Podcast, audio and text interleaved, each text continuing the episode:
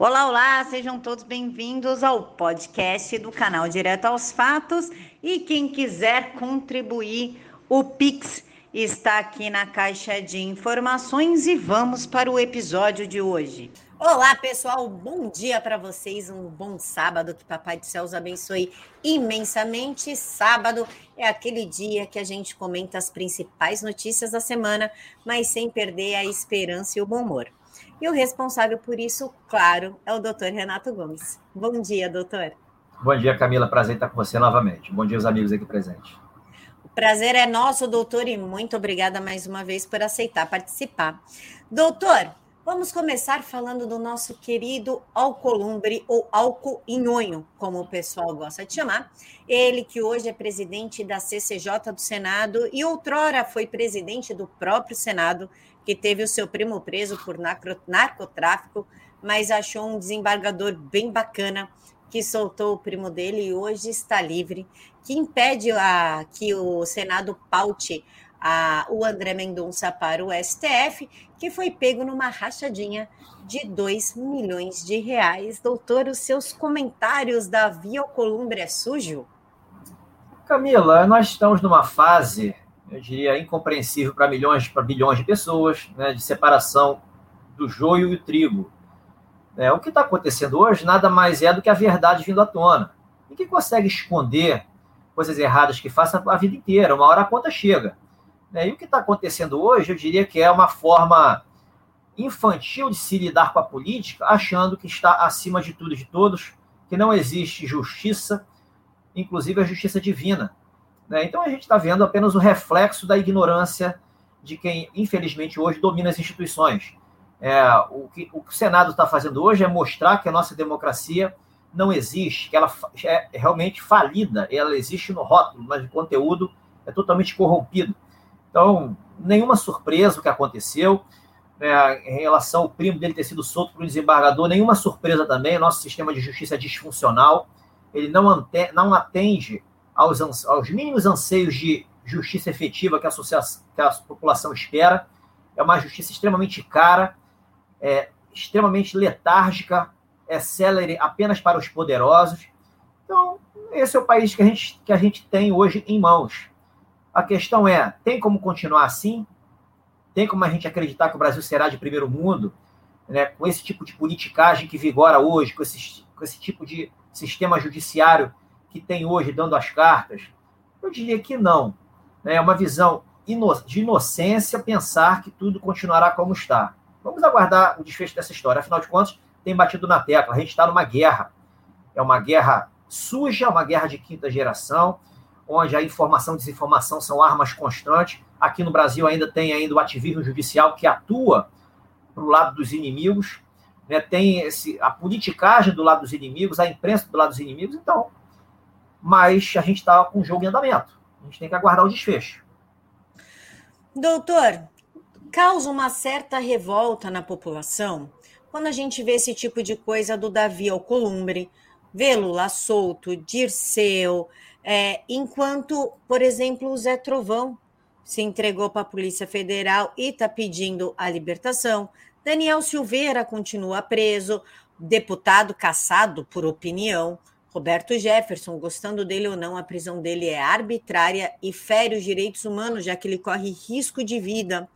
Como o senhor analisa essa situação? Nós viramos o país da bandidolatria? É, o judiciário virou uma espécie de bandidolatra?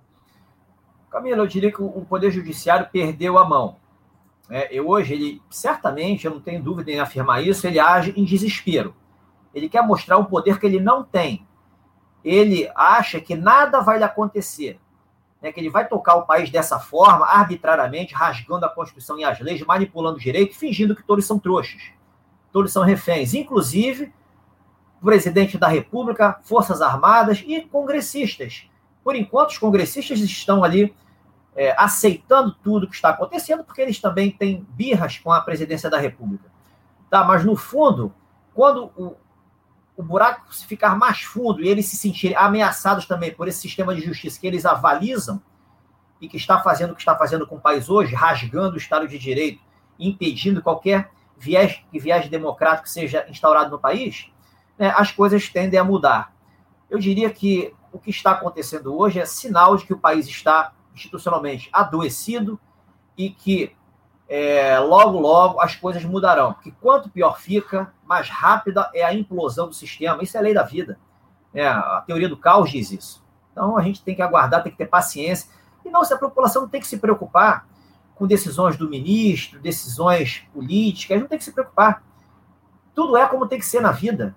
Né? Se a gente sofre, é porque a gente não está sabendo lidar com as mensagens que o sofrimento nos traz.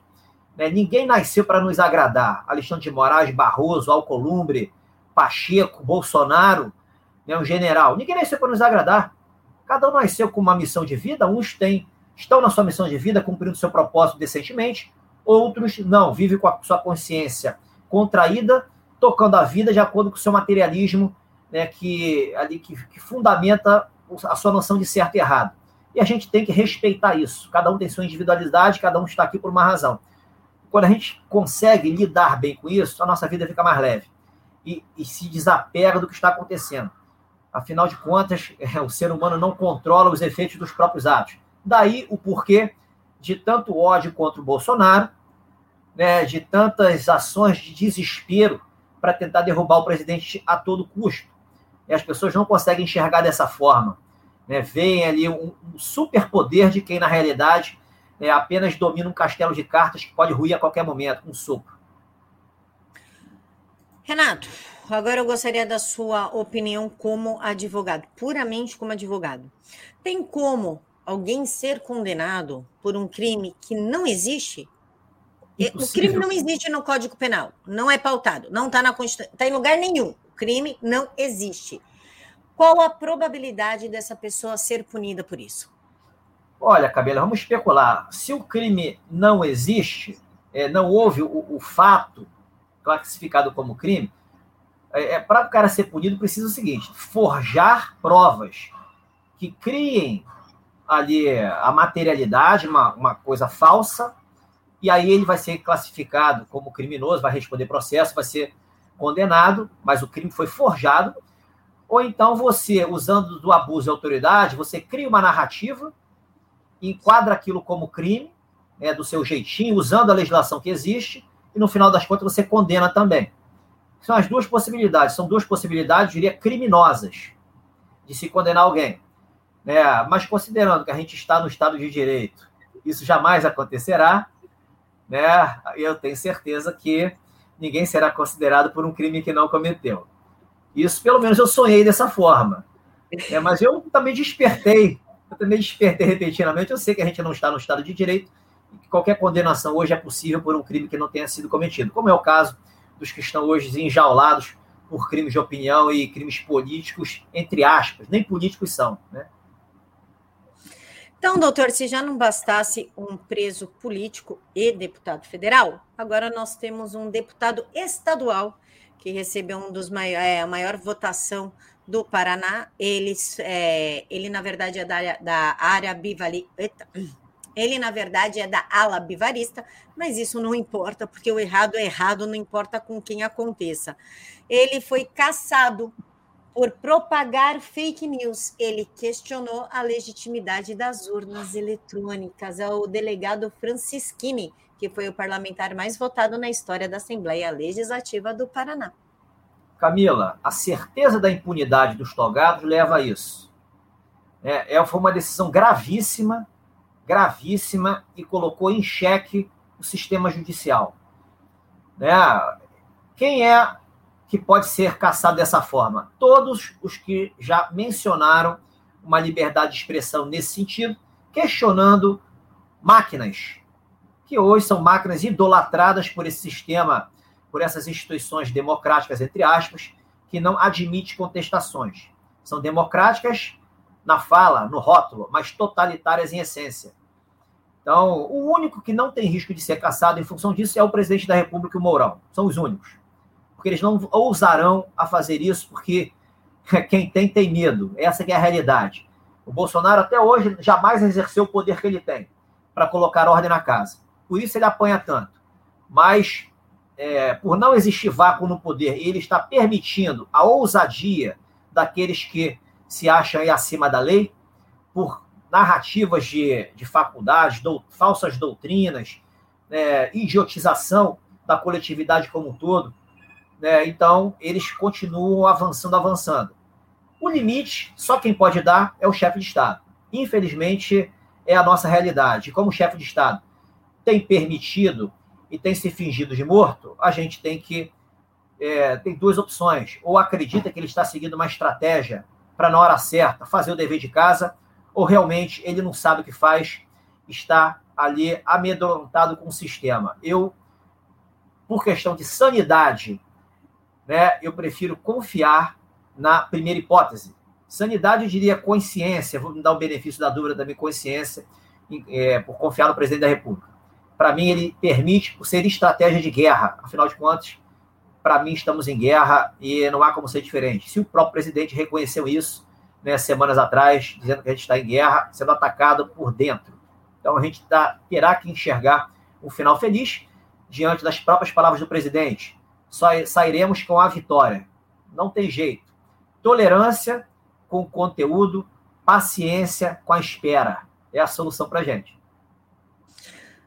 Renato, quando o STF resolveu caçar a gente, perseguir, né, nos perseguir por opinião, isso abriu um precedente absurdo. É, já tivemos decisões de juízes proibindo pessoas de criticar coisas nas redes. Né? Então, agora parece que os juízes de primeira, segunda, Suprema, enfim, é, viraram tipo editores. Né? Nós somos um imenso jornal e eles determinam. Inclusive, na sexta-feira, um juiz decidiu que um jornalista chamado Fernando Betiti não pode publicar vídeos no YouTube que contrariem os dados da OMS e ele também não pode falar a respeito daquele remedinho que mata piolho. Um juiz de primeira instância, só para deixar claro. É o juiz Antônio Carlos de Figueiredo Negreiros, da sétima vara civil de São Paulo. A OMS, para esse juiz, é a dona do mundo, é a verdade absoluta, inquestionável. Pergunto: essa cassação do TSE não abre um precedente como abriu quando o STF resolveu censurar a gente? Com certeza. Né, os juízes que rezam da mesma cartilha, eles vão seguir. Se lá em cima a certeza da impunidade é absoluta, né, embaixo também será absoluta, porque eles estão ali protegidos pela ideologia né, que é mascarada com essa manipulação jurídica que a gente tem hoje. Agora, tem o outro lado também. Como a gente não está no Estado de Direito, não está numa democracia, se o mecanismo não gosta que se fale determinados temas, por que, que se menciona? É questão de. Isso é chamado discernimento. Não adianta se dar burro em ponta de faca. Ou você se ajusta ao momento, né, usando as armas que você tem e sabendo quais são as suas limitações, ou você vai colocar a cabeça na forca, se achando mais realista do que o rei. Então, isso serve para as pessoas refletirem a respeito de determinadas posições. A Constituição garante liberdade de expressão plena e vedação de censura? Sim. Mas a Constituição garante que o Brasil é um Estado democrático de direito. Isso significa o seguinte: nós temos uma Constituição estritamente nominal. Ela diz uma coisa, na prática é totalmente diferente. Então, o que está escrito ali não necessariamente tem sintonia com o mundo dos fatos. Né? É as pessoas precisam ter essa consciência. Por isso que uns são perseguidos e outros não, porque os que não são perseguidos conseguem se situar melhor nessa situação. Ah, mas fica, a pessoa precisa falar, tudo bem, fala, mas assuma o risco. A gente não está no Estado de Direito, a gente não está com o regime democrático em vigor. Né? Quem vai resolver isso? Presidente da República, quando achar por bem o fazer, ou o povo, quando achar por bem ser povo e não gado. É simples assim, não há terceira opção. Terceira opção, me lembrou de eleição e me lembrou que o Augusto Aras vai abrir uma investigação preliminar contra o presidente Bolsonaro e outros alvos da CPI, como Marcelo Queiroga e Onyx Lorenzoni. Até onde o Aras está com o presidente e pode fazer isso, doutor? E até onde ele está galgando a simpatia e uma vaguinha no Supremo Tribunal Federal? Camila, hoje se abre investigação por qualquer coisa. Né? Se a gente olhar o artigo 27 da Lei Nova de Abuso de Autoridade, você só abre investigação quando há indícios, há coisas palpáveis que justifiquem uma investigação. Tudo quanto o presidente da República hoje é pautado em narrativas, em recortes de jornal. Eu não tenho dúvida em afirmar que essa, muito provavelmente isso aí seja abuso de autoridade, artigo 27 da Lei Nova. Eu diria que o Aras também está na seara política. Ele age politicamente, também mascarado com direito, como é a PGR hoje em Brasília. Né, o sistema de justiça em Brasília. Né, então, tudo virou política. E o presidente sabe disso. O presidente sabe, ele tem consciência disso. Por que, que ele apanha e é atacar o tempo inteiro? Porque há permissão do chefe de Estado. Se a gente, o Estado de Direito não está funcionando hoje, é porque há permissão do chefe de Estado. Não é porque o judiciário dá a última palavra, não. O judiciário não dá a última palavra, isso é uma invenção de doutrina. Está escrito isso em lugar nenhum. Os poderes democráticos são Congresso Nacional, Presidência da República. Teoricamente democrático, porque tem o voto lá que, le, que levou o, o, os servidores, lá, os congressistas, o presidente, ao cargo. Mas quem dá as cartas hoje é um poder não legítimo, sem voto. Porque os outros permitem né, por razões, cada um sabe suas cada um sabe seus motivos. Não vou especular em torno disso, que as pessoas sabem. Mas está acontecendo hoje, nitidamente, porque o presidente da República, como chefe de Estado, permite, fale o que quisesse falar, né, da voz dele ou de outros. É, ele sabe porque ele permite, os outros de fora podem ter uma visão diferente, achando que ele se acovardou e tudo mais. Para mim, mais uma vez, opinião pessoal, ele sabe o que está fazendo, está usando de uma estratégia, seguindo um script. Porque, mais uma vez, ele disse lá atrás que pegou um país quebrado e vai entregar um país muito melhor em 2022 para quem sucedê-lo.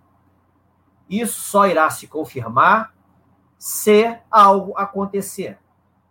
É simples assim. Ele vai entregar um país melhor em infraestrutura, melhor lá para o pessoal do Nordeste, em obras que foram acabadas e tudo várias coisas excelentes que foram feitas, mas vai entregar uma ditadura.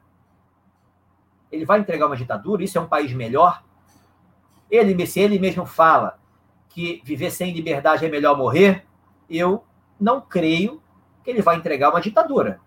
Ele já cansou de falar que nossa bandeira jamais será vermelha, que o nosso Brasil jamais será socialista. Eu não creio que continuará como está. Se eu pegar a fala do presidente ao longo dos meses né, e tra trazer para o cenário de agora. Né, e ignorar tudo o que aconteceu pós 7 de setembro, né, que vem permitindo que essas aberrações continuem ali cada vez mais agravadas. Né, então a gente tem que esperar. A forma como a gente enxerga o cenário pode nos dar conforto ou nos dar ou nos colocar em desespero.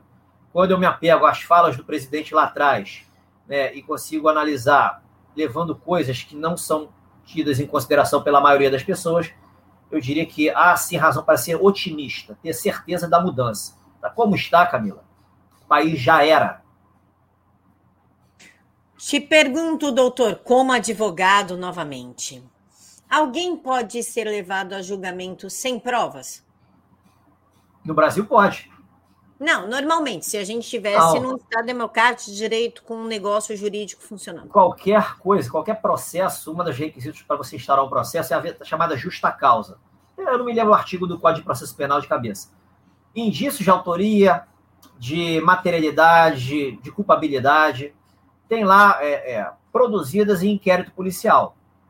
É, no final do inquérito, ou normalmente um delegado faz o um relatório absolver, sugerindo a absolvição, demanda para o Ministério Público, né, dizendo lá, por legítima defesa, estado de necessidade, é, ele não podia ter agido diferente, né, diante da uma coação irresistível e por aí vai. Tem lá os elementos excludentes de licitude e culpabilidade que permite que o delegado, no relatório, depois das apurações feitas, chegue a essa conclusão, mande para o Ministério Público, e normalmente o Ministério Público engaveta ou pede novas diligências. Aí eles ficam ali, colhidas a justa causa, o Ministério Público é, aciona a justiça faz a denúncia. E o juiz, vendo que realmente esses requisitos existem, é, defere o, e o processo fica instaurado.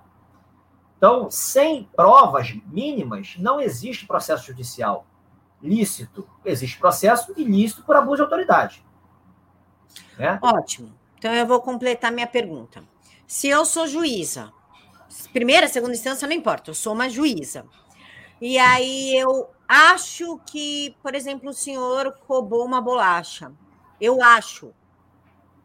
Eu suspeito. Eu vi uma movimentação estranha na câmera do supermercado, mas não prova nada. Eu posso te condenar? Não. Se, se você é a juíza, você assistiu alguma coisa ali, você como primeiro você está fora do cargo. Você como cidadã, você pode registrar uma ocorrência lá na delegacia de não, polícia. O... o mercado achou que você fez, abriu o processinho tal, e eu estou julgando este caso. Certo. Eu posso te condenar? Se tiver provas. Um não, vídeo. Nada. Não, não existe isso. Nenhum Apenas suspeita. Eu não, acho não existe. que é. Não existe isso. Então estamos de acordo que não existe. Alexandre de Moraes, quem fizer disparo em massa em 2022 irá para a cadeia, mesmo que não tenha provas reais, apenas suspeitas. Ele falou que não precisa ter provas reais, que basta é, ter um precedente para isso, ter uma desconfiança para isso, porque ele não quer que 2018 se repita em 2022. Lembrando que Hans River falou que quem fez os disparos foi o PT. Como é que fica essa situação, doutor? Por enquanto, o querer dele implica poder fazer. Por enquanto, ele tem que ele combinou com os russos para o ano que vem. Querer hoje é uma coisa, querer ano que vem é outra. O cenário vai ser outro contexto. O país não se sustenta como está. Né? Qualquer pessoa que tenha mínima, mínimo de consciência sabe disso. Não se sustenta como está.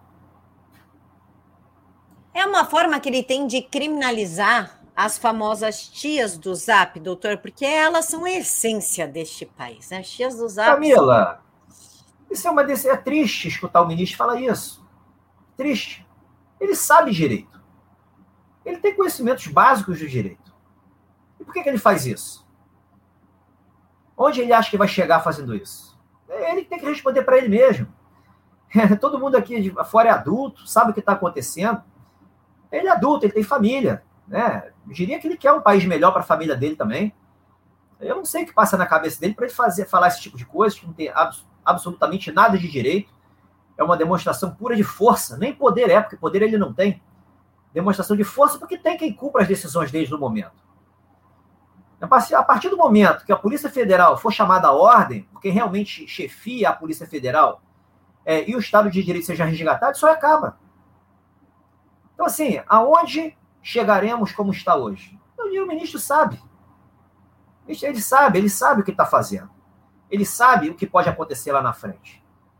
Ele está pagando para ver. Então, paciência. A gente aqui de fora tem que assistir. Aceitar e assistir, porque a gente não pode fazer nada. Individualmente falando, a gente não pode fazer nada. Inclusive, doutor, ele vai ser relator da ação do Bolsonaro contra a CPI. Foi uma ação que a AGU, a Advocacia Geral da União, entrou com mandato de segurança na Suprema Corte. Qual a probabilidade do presidente sair vencedor nessa ação? Sabemos que o relatório da CPI é ignóbil, é absurdo, é, é nojento. Vai, vamos usar a palavra certa, é nojento, né? É uma politicagem sem tamanho. Qual a probabilidade do presidente sair vencedor e por que Alexandre de Moraes foi escolhido como relator? Olha, eu diria que é, é sinceramente, meio a meio, 50-50. Não sei, assim, é, o que passa na cabeça do ministro. O ministro Alexandre de Moraes, nessa julgamento da, da cassação da chapa Bolsonaro e Mourão no TSE, salvo engano, ele foi contra a cassação. Ele jogou contra. Eu não sei o que passa na cabeça dele. Agora, né, dentro de um direito correto, ele era primeiro para se declarar suspeito. Porque ele é inimigo do Bolsonaro. O Bolsonaro não suporta o ministro. Eles são inimigos. Né? A, a, a fala do Bolsonaro na, na Avenida Paulista, dia 7 de setembro, é, e o que tem acontecido em relação ao Alexandre de Moraes tocando esse, esse inquérito, por exemplo, de interferência na Polícia Federal, mostra que ali é faísca o tempo inteiro, não tem condições de julgar porque ele é suspeito. Então, qualquer decisão que ele emita ali, seja para beneficiar o presidente ou não, será uma decisão nula. Juiz suspeito, decisão nula, está no Código de Processo, tanto de processo civil quanto de processo penal. Mas isso não vale para ministro Supremo, né? O direito não está, é, não vale para eles, eles fazem o que eles querem. Então, assim, considerando dentro da probabilidade, eu diria que é 50-50. Tudo pode acontecer. Agora, é, eu fico me perguntando, por que, que o presidente recorre? Né? Ele está jogando o jogo. Esse teatro político-jurídico que domina o país hoje. Ele joga o jogo. Que nitidamente, após aquela carta de, de 8 de setembro ali, ele está empurrando esse cenário com a barriga, o máximo que ele pode. Né? Não sei por quê, só ele sabe. Não tem como pensar diferente, Camila. Só pode ser uma estratégia militar, uma estratégia de guerra. O país hoje, como está, repito, já era. Qualquer pessoa que não queira se enganar sabe disso. Qualquer pessoa que se diz de direita, que apoia o governo, que é o bem do país, que não queira se enganar, sabe disso. Ela apenas não tem solução para o que está acontecendo né, e acaba ali ficando meio que perdida, escutando um especialista aqui, um acolá, fica meio perplexo né, e não trabalha as soluções. Né? Finge que tem que ser assim, não sabe o que fazer e fica ali, eu diria, fazendo análises que muito mais com fígado, tentando trazer racionalidade por fígado do que propriamente tentando aceitar o fato de que hoje está tudo errado. Né? A gente precisa trabalhar uma solução, não ficar se enganando. Renato, eu quero conversar aqui de um projeto, mas é para tornar o vídeo mais leve, que é bem engraçado esse projeto do Rio de Janeiro, a gente precisa falar dele, mas eu gostaria de saber a sua opinião. O Brasil pode vir a virar uma Argentina? Nós estamos vivendo sobre a democracia do judiciário. Acabou a democracia, agora é a democracia do judiciário. Olha, na minha modesta opinião, a, a probabilidade de virarmos uma Argentina é zero. Zero. Eu tenho dito, Camila, ditadura do judiciário não é como o Rui Barbosa disse, o grande Rui Barbosa, de que é a pior das ditaduras que não tem a quem recorrer. Não é, isso não é verdade. Quando se fala em recorrer, é, significa o seguinte: recorrer a quem de fato tem o poder de decidir. Né? E o judiciário, hoje, ele não tem o poder de decidir. Exatamente porque é a ditadura do judiciário. Ele rompeu com o Estado de Direito e com qualquer pretensão democrática. Então, como é que se resolve a ditadura do, do judiciário? É você quebrando o braço e as pernas da ditadura. Quem são os braços e as pernas? É a polícia que cumpre ordens aberrantes, ordens totalitárias, são políticos que alimentam a ditadura da toga em suas regionalidades. Sejam do, políticos do executivo, sejam políticos do, do legislativo, que replicam aquilo nas suas esferas, né, aterrorizando ali a população e, e o exercício das liberdades. Então, a ditadura do judiciário, na prática, é um castelo de cartas. Basta quem tem o poder efetivo exercê-lo que acaba a ditadura do judiciário. E uma das formas de você reconhecer que a ditadura do judiciário não tem esse poder todo é reconhecer que o Estado de Direito acaba quando existe a ditadura do judiciário. Por que, que se fala em ditadura do judiciário? Porque são ordens não fundamentadas, arbitrárias. Se são arbitrárias, não respeitam a lei e a Constituição. E quando não se respeita a lei e a Constituição, quem entra em cena? Chefe de Estado. Não à toa ele assumiu o compromisso, lá na, na, no ato da posse, de manter, defender e cumprir a Constituição, está lá no artigo 78. Não à toa ele é chefe supremo das Forças Armadas. Não à toa as Forças Armadas têm determinadas prerrogativas previstas na Constituição. Mas isso tudo ainda não foi colocado em prática, porque o presidente da República tem, eu diria, tem sido muito generoso para com os autocratas de plantão que cismam e empurrar a goela abaixo à sua vontade, atropelando ali as suas atribuições e competências. Até quando eles vão conseguir fazer isso? Até quando vai a permissividade dos outros poderes em aceitar o que está acontecendo? Até quando os interesses pessoais vão se sobrepor aos interesses da população?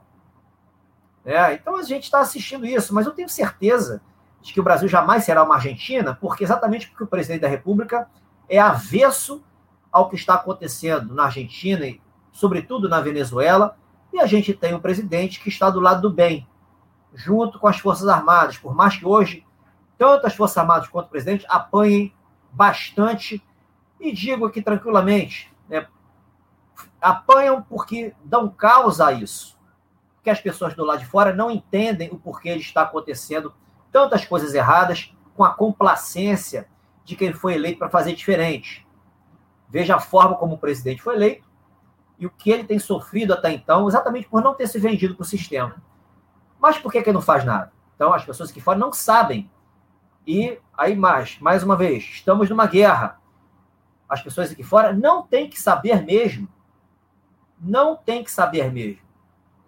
Porque não sabe, os inimigos também não sabem. É o momento, é, é, tudo acontece como tem que ser, acontece da forma certa. Isso apenas mostra que o presidente sabe por que está apoiando e sabe que terá que fazer alguma coisa em algum momento para as coisas entrarem nos eixos. Porque como está, né, não tem jeito. O país acaba, mas, mais uma vez, tem que confiar, não tem outra opção. O senhor trocou num ponto que é da, de uma minoria.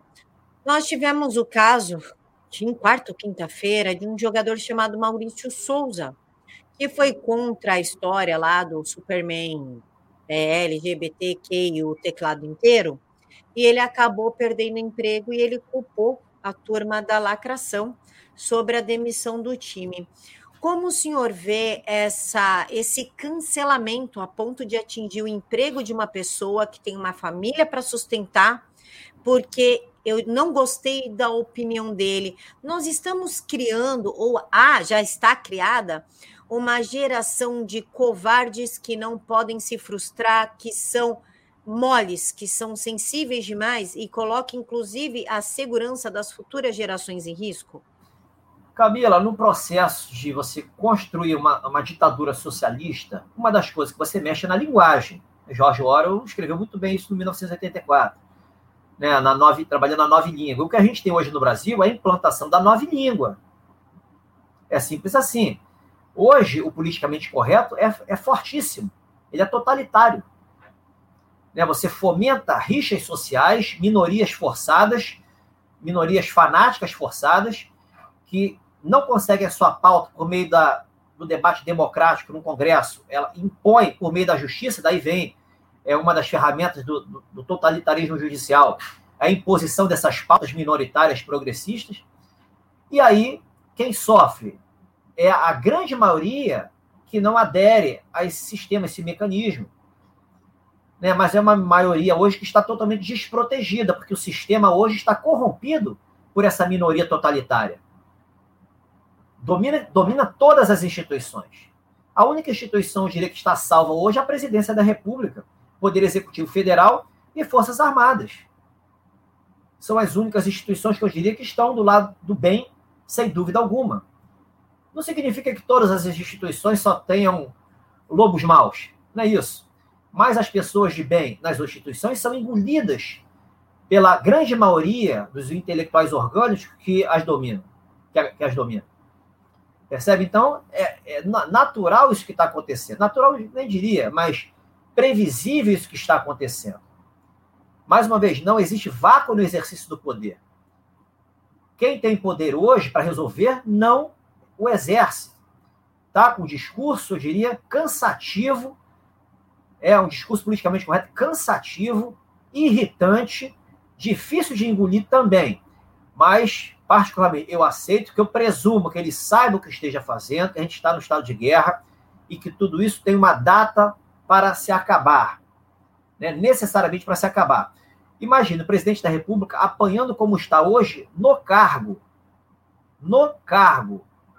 O que acontecerá com ele saindo do cargo? Perdendo todo o poder. Chegou um visitante aqui, ó. Está concordando comigo. O que, que, que, que acontece? Que, que acontecerá? Não, mas ele sai do poder, ele não vai ser mais empecilho. Como não vai ser mais empecilho? Ele ficou quatro anos expondo, permitindo que fossem expostas todas as poeirinhas, por mais alibanás que fossem, né? deu prejuízo bilionário para esse pessoal. Esse pessoal ficou menos rico, menos milionário ou menos bilionário. O cofre estava fechado. E vai ficar por isso mesmo? Né? A segurança dele está em jogo. Então as pessoas têm que pensar o que está por trás de tudo. Aí, ah, mas as aparências você não está vendo. Eu estou vendo. Mas por trás do que eu estou vendo, tem muitas outras coisas que eu não estou vendo, que eu não sei. Então você tem que, a gente tem que ser humilde nessas horas. A gente não sabe tudo. Né? As coisas são muito mais complexas do que a gente imagina. A gente está abalado emocionalmente? Tende a estar. É ruim? É péssimo. Mas é um exercício, aí é um exercício individual para buscar o autoconhecimento. Conheça-te a ti mesmo. Em que a verdade será revelada, você vai descobrir a verdade. O que é a verdade? A verdade é. Uma das, a verdade você pode ver de várias formas. Né? A verdade, primeiro, é você se conhecer. Você descobrir por que você fica bravinho quando o presidente não faz o que você quer. Eu acho que a primeira verdade você tem que descobrir como é que você se controla. É, mas é difícil falar isso para as pessoas que estão sofrendo na pele. É, o, aqui, esse aqui é o cinza naval, né? Na época que eu era da Marinha, o uniforme era um cinza, né? Esse aqui é o cinza naval. Chegou com tudo aqui. Entendeu, Camille? É isso aí. Então, tem que ter confiança, amiga. Não tem jeito. Tá? Para a gente manter esse clima alegre que ficou agora no final do vídeo, o senhor mora no Rio de Janeiro, não mora? Mora. Às vezes o senhor acorda de mau humor, como todo ser humano. Não, eu não acordo de mau humor. Eu trabalho. Pra... Uma coisa que eu aprendi na vida é o seguinte: sempre que você vai dormir, vá dormir bem. Sinta-se bem, se vira. Não importa o que você vai fazer, sinta-se bem. Eu sempre durmo me sentindo bem, eu sempre acordo de bom humor. É porque o senhor não tem TPM. Se tivesse, a sua, o seu discurso mudaria substancialmente. Mas um deputado do PT não quer mais que tenha mau humor no Rio de Janeiro. Deputado é. do PT propõe lei para banir mau humor no Rio de Janeiro. Ela foi aprovada na Assembleia do Estado e entrou em vigor na segunda-feira. Esse é a benção que quer todo mundo alegrinho, como se o país fosse um grande circo. É o André Siciliano, que é o cabeça, assim, ó, é o cara que mais fez rachadinha na história da Assembleia do Rio de Janeiro. Ele lidera, mas parece que ninguém vê isso. Doutor, como é que fica a população agora sem poder ter mau humor, já que está banido? Como ficamos nós mulheres na TPM? Camilo, isso não é piada, não? Eu não li esse projeto de lei, não li esse projeto de lei. Não é Mas piada. Isso aí, é, isso aí é uma coisa. Fica banido o mau humor a partir da publicação da presente lei, estabelece o artigo 4 da legislação como uma homenagem ao autor Paulo Gustavo, o texto determina que 30 de outubro passa a ser o Dia Estadual do Humor. Como é que você vai fazer? Bom, tudo bem, e se acontecer de uma pessoa. E foi sancionado. Um... Tudo bem, uma pessoa manifesta um mau humor na rua, o que, que acontece? Isso aí foi um dia, na realidade, provavelmente, deve ter sido uma lei que criou um dia específico para isso, para comemorar o bom humor que falar que não vai haver mal, não, não existe, isso é impossível. Isso é biologicamente impossível. É quimicamente impossível. Entendeu? Isso não, não tem condições de, de aí ser concretizado. Provavelmente foi isso. Uma, eu acredito, não li a lei, foi uma lei assim para valorizar o bom humor. Eu estou vendo dessa forma. Eu não acredito. Tudo bem, não importa o partido que seja o deputado. Mas presume-se que ele tem, esteja ali em, em sã consciência. Entendeu? Então, assim, eu vejo dessa forma, não tem como ser diferente, né? Uma punição para quem está de mau humor, não vejo sentido nisso. A punição para quem está de mau humor, a punição para quem está de mau humor e, e, se manifesta de mau humor ofendendo ao outro, tudo bem, você vai entrar na esfera penal, diferente. Mas mau humor em si não faz sentido, né? Não li a lei, fiquei até curioso, depois eu vou dar uma olhadinha. Imagina, eu ia viver presa. Esse negócio da prisão, eu fico presa, porque eu acordo com um humor que o primeiro que falar comigo leva. Então, eu estaria perdida. Doutor, suas redes sociais para a gente seguir o senhor. Camila, Renata R. Gomes Oficial no Instagram e no Twitter. Renata R. Gomes no restante todo.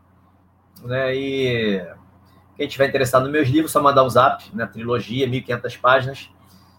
É, 21 99828 9657. 99828 9657. 1.500 páginas para, diria, melhorar a consciência sobre a política, sobre o direito, sobretudo, e, e vai a política por tabela. em relação ao que acontece aí, não só no Brasil, mas eu diria que se aproveita para qualquer cenário onde se diz que vigora o Estado de Direito e democracia, né? Doutor, quero agradecer ao senhor mais uma vez pela sua participação. Muito obrigada e agradecer o pessoal que nos acompanhou até aqui e lembrar para vocês que o canal do doutor está aqui, ó, primeiro link da caixa de informações. Isso aqui é, é só clicar. Aqui, e... Oi, doutor. O visitante aqui é despedido também. é um visitante também. muito bem recebido, por sinal. pode Valeu, pode participar sempre, gatinho. Beijo para você, obrigado pela parceria. Beijo aos amigos aqui presentes também. Beijo, abraço a todos. Beijo, doutor. Beijo, pessoal. Que Papai do Céu os abençoe imensamente e que somente a vontade de Jesus Cristo se faça na vida de vocês. Até a noite com Cissa Bailey. Tchau.